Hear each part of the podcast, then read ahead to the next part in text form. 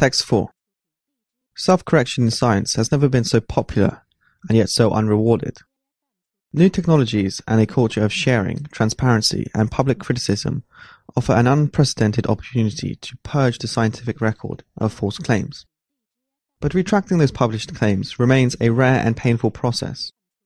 There are powerful incentives not to do so for all involved, from universities and scientists to publishers. Retractions still unwittingly punish all who take part. To get the most from self-correction, we must turn blame into praise. Simply, we should define a self-retraction as any retraction notice that is signed by all co-authors. This is a natural category which academics, administrators, policymakers, and journalists could use unambiguously.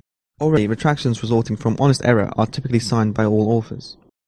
Conversely, authors responsible for misconduct add names or retraction notes only rarely.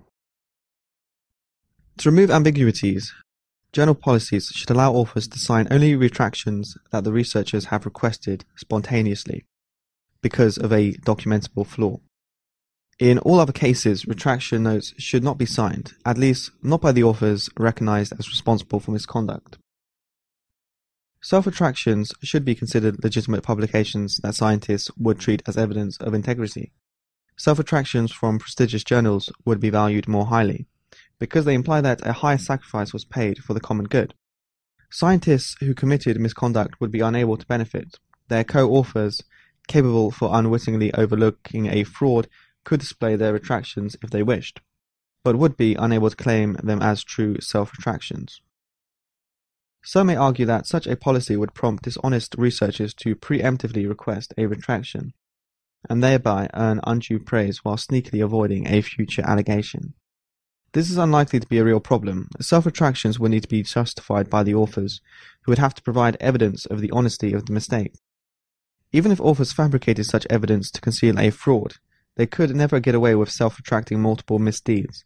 Signing one or two self-retractions may be a badge of honor, but producing many would raise obvious suspicion and mark an author's work as unreliable. Researchers who repeatedly published and self-retracted would be the object not of praise, but of ridicule. Thus, in the worst case scenario, it would only be authors who have falsified one or two papers who might benefit from dishonestly self-retracting. Should that be considered a problem?